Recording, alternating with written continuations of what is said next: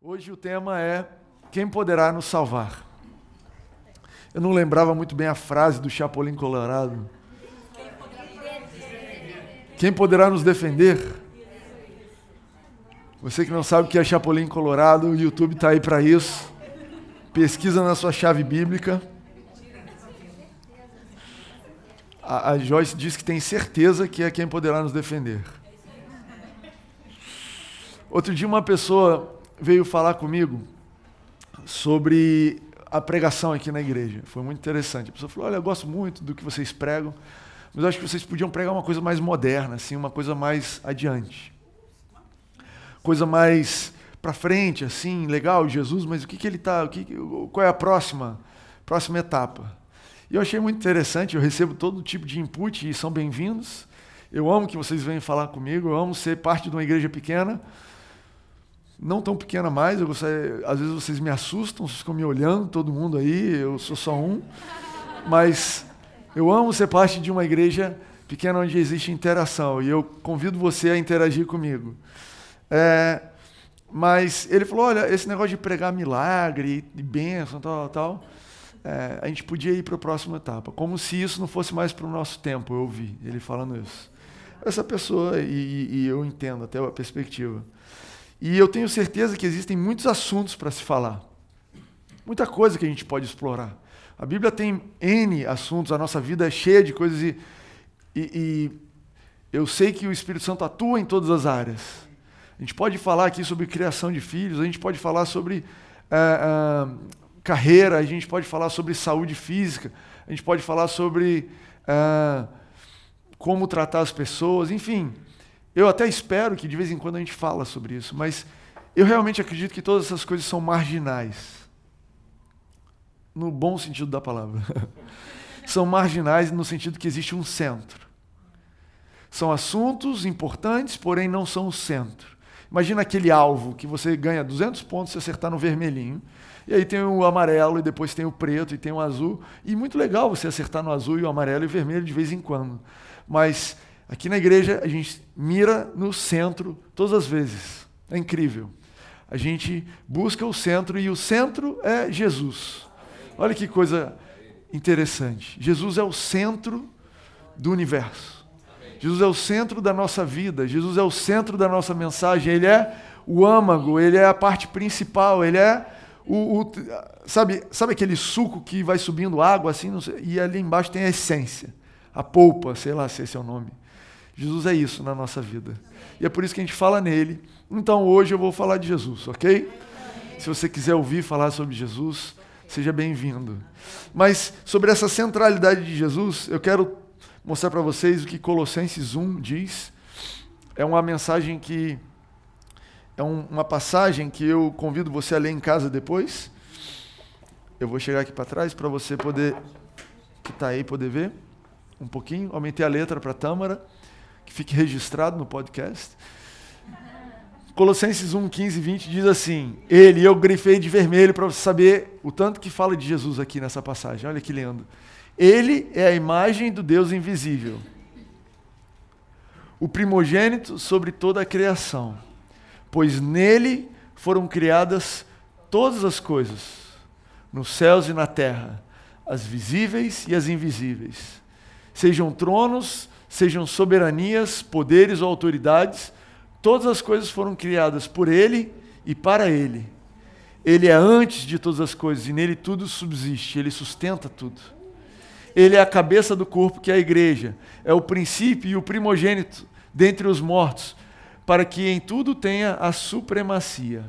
Pois foi do agrado de Deus que nele habitasse toda a plenitude, e por meio dele reconciliasse consigo todas as coisas, tanto as que estão na terra quanto as que estão no céu, estabelecendo a paz pelo seu sangue derramado na cruz. Esse trecho é maravilhoso. Esse trecho fala de um Deus, um Salvador, um, um, fala de alguém que sustenta todas as coisas. E a gente vê ele falando sobre soberania, sobre o universo, sobre coisas maravilhosas, invisíveis, visíveis mas eu me incluo nessa conversa aqui. Eu, eu faço parte desse trecho aqui. Quando diz assim que ele é a imagem do Deus, ele é primogênito de toda a criação, eu estou dentro da criação. Quando diz que todas as coisas foram criadas nele, eu fui criado nele. Entende? Quando diz ali que nele tudo subsiste, eu sei que eu subsisto nele.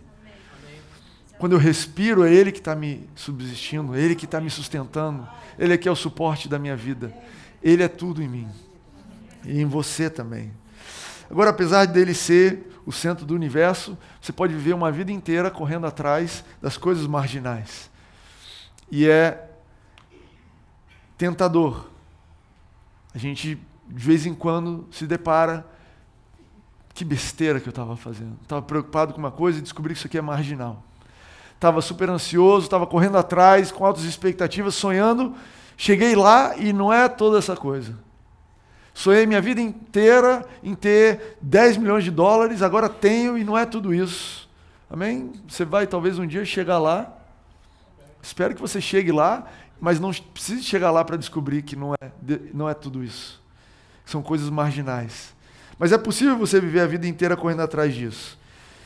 E é possível você viver a vida inteira sem pedir ajuda, mesmo diante dos piores desafios.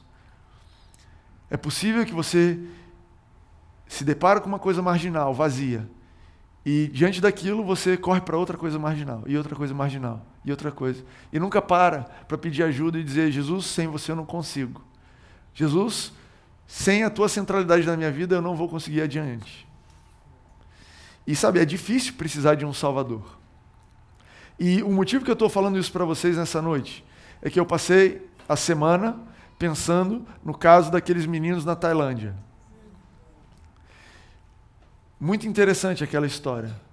Aquela história me deu uma nova dimensão, uma nova visão do que é precisar de um Salvador, do que é ser salvo, do que é estar mal e precisar que alguém faça alguma coisa por você, que sozinho você não vai conseguir. Eu achei fantástico o que aconteceu. Não que eu estava feliz com o que aconteceu, mas até fiquei feliz como eles foram salvos.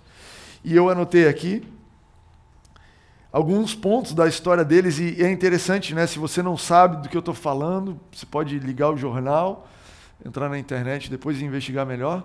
Mas a história basicamente é um time de futebol, uns garotos na Tailândia, com seu técnico, um garoto de 20 e poucos anos de idade, que entraram numa caverna para comemorar um aniversário de um deles e começou a chover. E aí a saída da caverna ficou uh, uh, alagada, obstruída é a palavra que eu estava procurando. Obrigado todo mundo. E ficou obstruída e eles não conseguindo sair, começaram tudo que eles faziam para resolver, tudo que eles podiam fazer, só levava eles para mais para o fundo do poço. E depois que eu vi, tem gráficos sobre essa caverna, você descobre uma nova definição do que é o fundo do poço. É muito fundo esse poço. Quando eu imaginava o fundo do poço, eu imaginava um buraco assim, de uns 30 metros, aí alguém cai lá e ah, fundo do poço. Esse camarada está no fundo do poço. Mas esses meninos, eles chegaram num fundo que demorava seis horas para você chegar lá no fundo desse poço. É um negócio de quilômetros debaixo da terra, tal ponto que desistiram de cavar. Eles estavam perto é, é, do, sei lá, do centro da terra, imagino, nem, nem sei. Mas eu olhando o negócio, tá longe, eu sei que tá longe, ok? Mas olhando, eu olhei os gráficos, tem uma montanha assim, e eles estão lá embaixo, assim, quilômetros, quilômetros, andando, nadando até chegar lá. E eu não pude deixar de me identificar com eles. Não que eu esteja no fundo do poço, mas eu totalmente me identifico com, às vezes, eu tentando fazer alguma coisa a respeito e só indo para mais fundo na caverna. Às vezes, todos os meus esforços para resolver as coisas só pioram. Sabe quando você está numa discussão, você vai pedir desculpa, acaba brigando de novo pela desculpa que você estava pedindo? Você, pô, seu carro está com problema, você vai resolver, você abre o, o, o tampo e você mexe num fio e arrebenta outra coisa. Sabe aquela coisa de eu estou tentando ajudar, estou fazendo o que eu posso e eu não consigo? Você precisa de um salvador. Esse é o dilema, essa é a conclusão que a gente precisa chegar eles também eles tinham um guia. Eles tinham uma pessoa que estava ali com eles e a expectativa é que esse guia pudesse orientar eles. Mas adivinha só, o guia deles estava tão perdido quanto eles.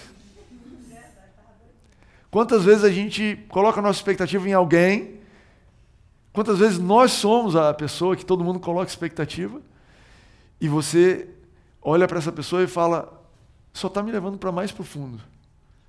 E eu, essa pessoa vira e fala, gente, eu não consigo te ajudar, eu não sei o que fazer. E você tem uma decepção, porque você colocou a sua expectativa nessa pessoa. Ou você é essa pessoa e você se decepciona. Como é que eu não consigo ajudar as pessoas à minha volta? Colocaram expectativa em mim e eu não consigo ajudar nem a sair da caverna. Toda vez que eu vou ajudar, a gente só vai mais profundo. E eu me identifico com isso totalmente. E a conclusão dessa, desse passo para mim é: eu preciso de um Salvador. Eu preciso de um Salvador. Outra observação: eles chegaram num ponto tão grave na história que eles sequer conseguiam pedir ajuda. E que talvez era a parte mais dramática da história. Eles estavam a quilômetros, seis horas, até alguém sair da superfície e chegar lá. Não existia, não existia a menor expectativa de gritar e alguém ouvir, de emitir qualquer sinal no escuro. Gente, lá longe da expectativa de qualquer coisa. E o que eles precisavam era de um Salvador. E quando eu olho essa, essa história, eu vejo o que é precisar de um Salvador. Quão, ah, quão longe a gente está de resolver as coisas por nós mesmos quando Jesus diz ele, ele veio para nos salvar, hoje em dia, depois dessa semana que passou, eu me imagino nessa caverna. Quando Jesus diz assim, ó, esse é o meu Salvador, esse é o meu Senhor e Salvador, eu me deparo com uma realidade onde eu não ia conseguir nem fazer nada por mim, entende? Quando Jesus veio à Terra, e a coisa linda da expressão do amor de Jesus por nós, é que ele veio, que é a coisa linda da história dos meninos da Tailândia, né? Eu nem sei quem, eu não, nem, não, não tenho os detalhes dessa parte, mas eu sei que encontraram bicicletas na porta. E aí foram atrás. E alguém, ou alguém, mergulharam e andaram por seis horas procurando uns garotos. E acharam. Isso é precisar de um Salvador. Isso é ser salvo. Isso é exatamente porque Jesus é o centro do universo. É por isso que Jesus é o centro da nossa vida, porque nós estávamos muito mais distante do que esses meninos e ele veio ao nosso encontro.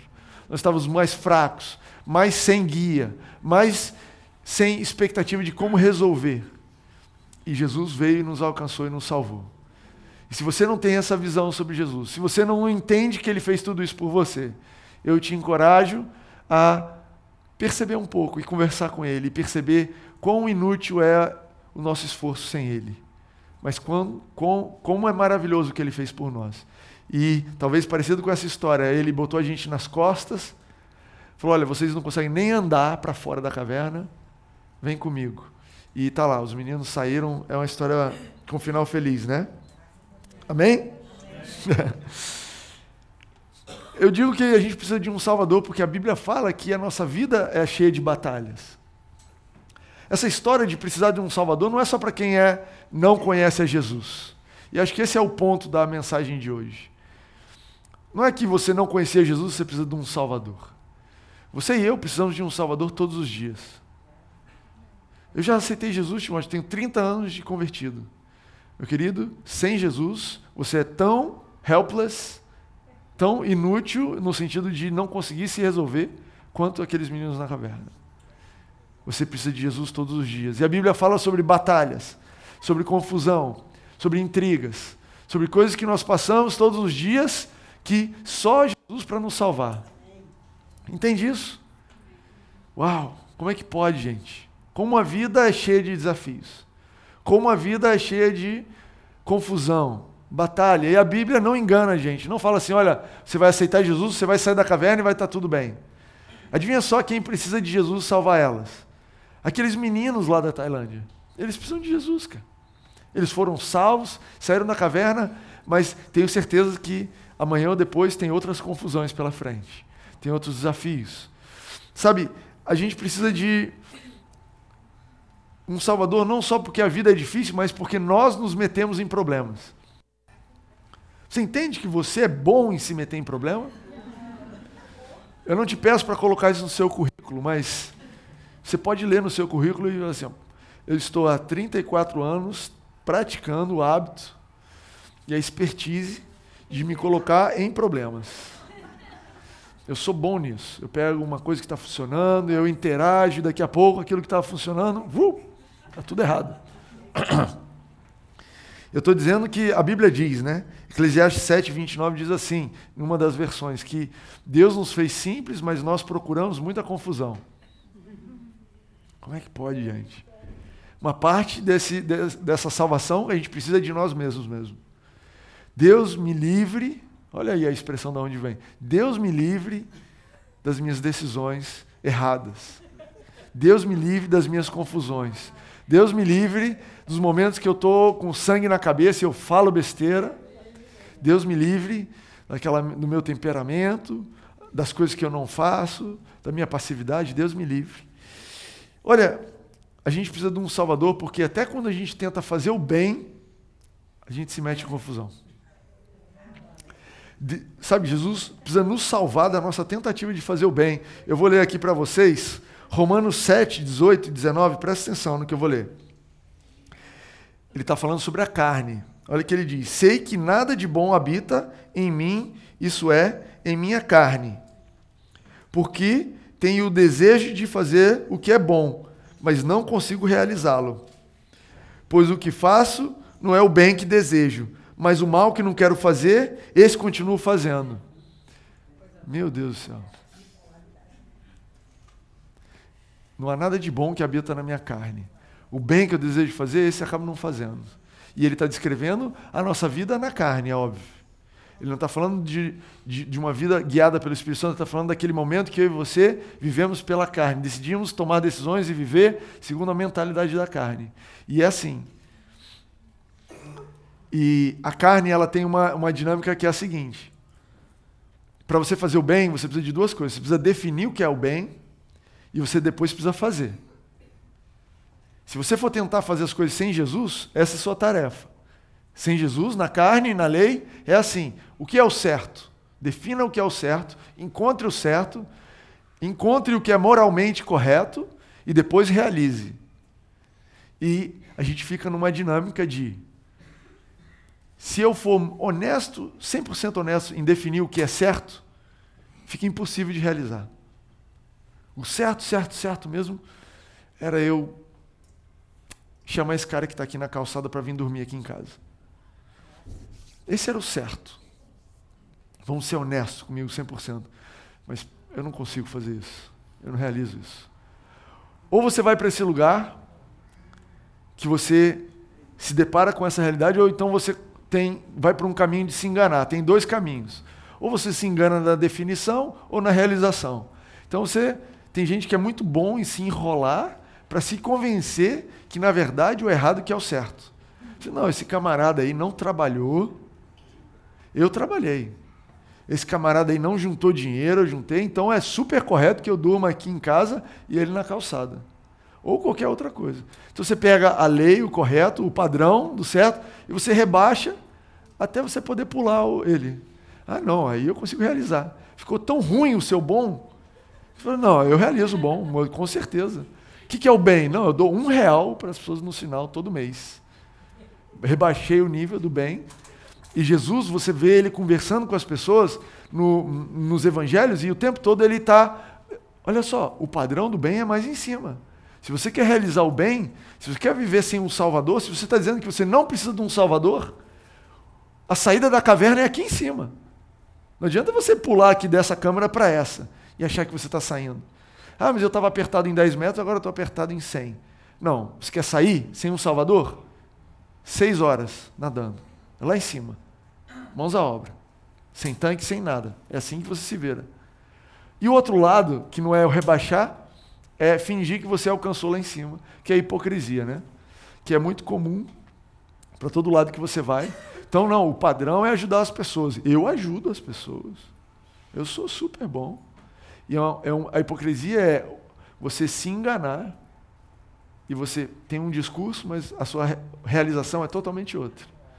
Fala que é cristão, fala que é evangélico, fala que é do bem, fala que é vegetariano, não come carne, mas lá no seu íntimo, na sua forma, na sua conduta, não realiza. Esse é o jeito de viver sem um Salvador. E eu quero te dizer que não dá. Não dá. É uma vida que não tem esperança. É uma vida sem esperança no mundo. Por isso que a Bíblia diz que nós precisamos de um Salvador todos os dias. Por isso que eu digo para você nessa noite que você precisa de um Salvador. Porque ele elevou o padrão do que é bem lá em cima e ele realizou. E ele entrou e ele pega o que tem dentro de você, que é a natureza carnal, e ele fala: Vamos crucificar essa natureza carnal comigo na cruz. Pausa para observar a nossa cruz. Elemento novo da nossa decoração. A sua carne, a sua vida carnal está crucificada comigo na cruz. Eu vou te dar uma nova vida pelo Espírito. Você vai viver agora guiado pelo Espírito. Agora você vai agir segundo o Espírito. Agora suas vontades vão estar alinhadas com o Espírito. E agora não estou mais olhando se você está cumprindo ou não o padrão. O que importa é você ser guiado pelo Espírito Santo. O que importa é você viver uma vida dando os passos, os passos de coração, os passos na prática, guiados pelo Espírito Santo. E aí você vai ver uma transformação que vem de dentro para fora que não é mais eu tentando achar o, a saída da caverna. É, cadê aquele nadador? Estou agarrado nele, não largo de jeito nenhum, e eu confio que ele vai me levar para o final, para a saída da caverna. Entende isso? Isso é precisar de um Salvador. A gente precisa de um Salvador todos os dias porque Jesus, ele não é uma obrigação. Presta atenção, Jesus não é uma obrigação. Jesus não é um estraga-prazeres. Jesus não é um seguro pós-morte. Tem muita gente que vê Jesus dessa forma. Jesus é minha obrigação. Não, eu preciso ir na igreja porque Jesus está lá, vai cobrar boleto. Jesus, se não tiver presença, vou repetir. Depois, quando estiver lá no ponto de ônibus com medo do assaltante, que eu vou falar? Não fui na igreja, minha obrigação. Entende? Jesus. Jesus também não é um estraga prazeres no sentido, não, olha, é muito chato andar com esse Jesus, cara, mas aí, o que, que eu vou fazer? O outro cara é mais chato ainda. As opções estão horríveis. Jesus não é esse estraga prazeres. Outra visão de Jesus é Jesus o meu seguro pós-morte, né? Olha, é muito ruim ser crente mesmo, mas depois da morte a gente está resolvido, né? A vida é curta, quem sabe a gente morre cedo. E o que é legal é que o resto da vida eu estou garantido. Quer dizer, eu sou um cara que faço seguro do meu carro, da minha, da minha casa, e também aceitei Jesus assim, eu estou todo seguro, posso viver tranquilo. Quando o bandido aparecer, vai estar tá tudo certo. Você ri, mas tem muita gente, e eu até me identifico com isso. Muitas vezes a gente trata Jesus dessa forma. Mas eu quero te dizer que Jesus, ele é a resposta para a sua oração de hoje. Entende isso? Jesus ele é o seu salvador hoje, porque ele é aquela resposta do que você botou a cabeça no colchão e pensou: pô, pai, bem podia acontecer isso amanhã. Adivinha só quem é essa solução que você estava pedindo? É Jesus. Ele é a solução que você estava esperando. Eu trouxe aqui uma, uma um gráfico, sei lá, uma lista sobre a vida de uma pessoa que demonstra para a gente claramente como nós precisamos de um Salvador todos os dias. E a pessoa que eu escolhi para trazer para vocês é Pedro. Você ficou com frio na barriga, achou que escolher você, né? Isso aí, ai, ai. Oh, vamos lá, cartinha para Mayra. Vamos falar sobre a vida da Mayra aqui hoje. Não. Deixa eu pular para cá. Eu fiz uma lista de 20 momentos de Pedro na Bíblia. Foi o que eu pude fazer, fiz de cabeça rapidinho.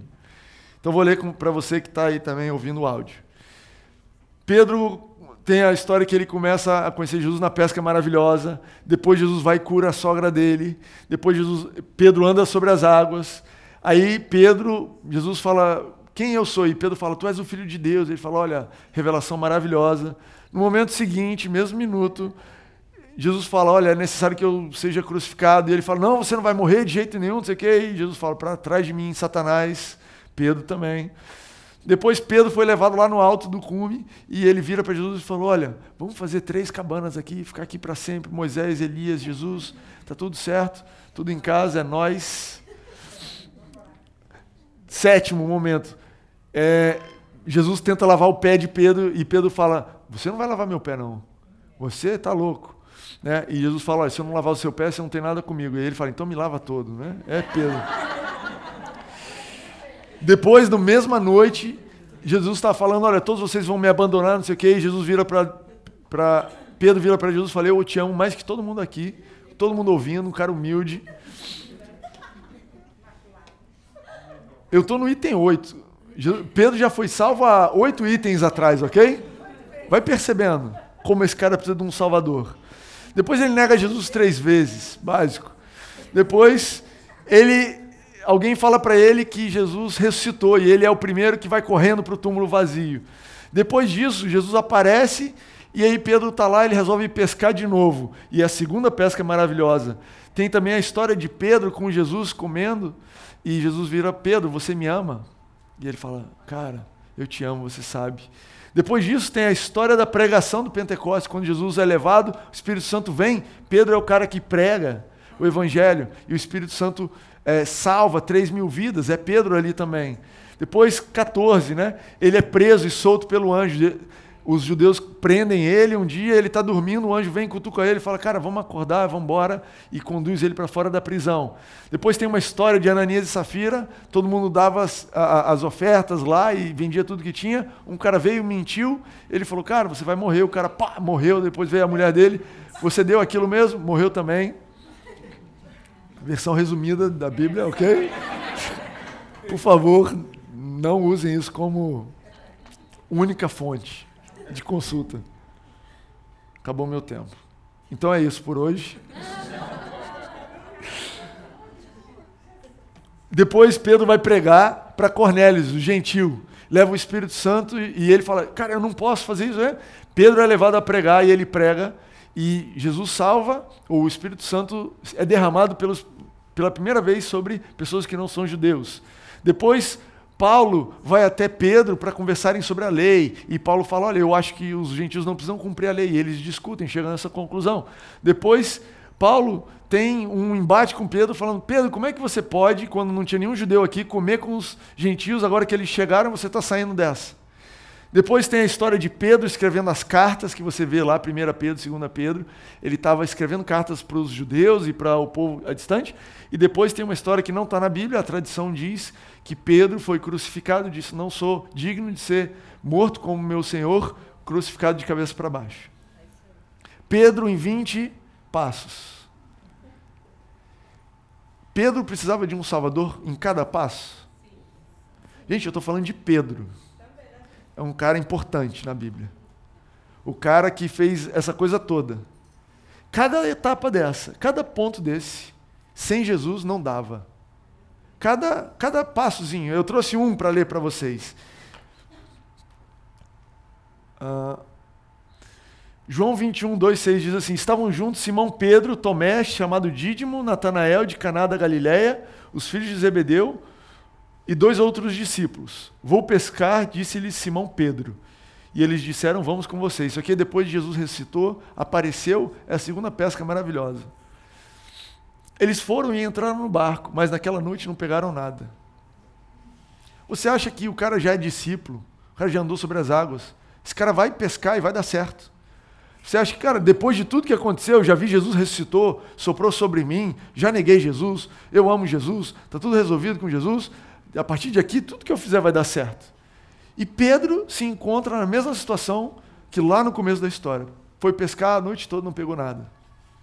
Olha que coisa. Pedro precisava de um Salvador, mesmo depois da história toda. Precisava de Jesus com ele. Ao amanhecer, Jesus estava na praia. Olha que coisa mais linda, gente. Jesus estava lá. Não é só que a gente que nós precisamos de um Salvador todos os dias é que Jesus está lá todos os dias. Jesus está lá todos os dias. E olha que lindo, amanhecer Jesus estava na praia, mas os discípulos não o reconheceram. Jesus está lá na sua vida todos os dias e você não reconhece, não tem problema, ele está lá. ele não tem problema com anonimato. Ele trabalha bem sem ser reconhecido. E olha o que ele fez sem ser reconhecido. Ele se perguntou, então, aquelas pessoas que dão pitaco na vida dos outros, sabe? Pode ser Jesus. Você que reclama. O cara estava pescando, passou a noite toda sem conseguir, estava numa pior, alguém grita lá da praia: Filhos, vocês têm algo para comer? E eles responderam: Não, acharam que era um cliente, né? Vocês pegaram peixe? Tô, vim comprar peixe. Não, não tem nada. Aí o cara disse: lance a rede do lado direito do barco e vocês vão encontrar. E eles lançaram e não conseguiram recolher a rede. Tal era a quantidade de peixes. Essa história vai que João fala: Pedro, é Jesus. Pedro, João reconhece Jesus e fala: Cara, é o nosso Salvador todo dia. É esse cara aqui. O de hoje é ele. Esse cara é Jesus. E aí Pedro pula e vai e vai encontrar Jesus. E Jesus transforma o dia dele. Por quê? Que nós precisamos de um Salvador todos os dias. Porque Jesus ele é o centro da nossa vida todos os dias. Não importa o que você passou, não importa que você seja super mega blesser, abençoado, que você tenha uma vida ó, tremenda, que você ora e as pessoas saem voando e curadas. E eu creio que Deus tem isso para você. Amém. De uma pessoa que é cheio do Espírito Santo que transborda, que onde você vai, as palavras que saem da sua boca ministram graça para quem ouve. Ainda assim, você precisa de um Salvador todos os dias. E se a sua vida é totalmente diferente disso, se você está naquela de, olha, tudo que eu tento fazer só piora, todas as vezes que eu abro boca só dá discussão, tudo que eu tento fazer para o bem só faço mal, todos os meus planos são frustrados. Quero te dizer que você precisa de um Salvador igualzinho. Igualzinho. É exatamente idêntico. Porque o que faz a diferença não é o que você faz, o que você deixa de fazer.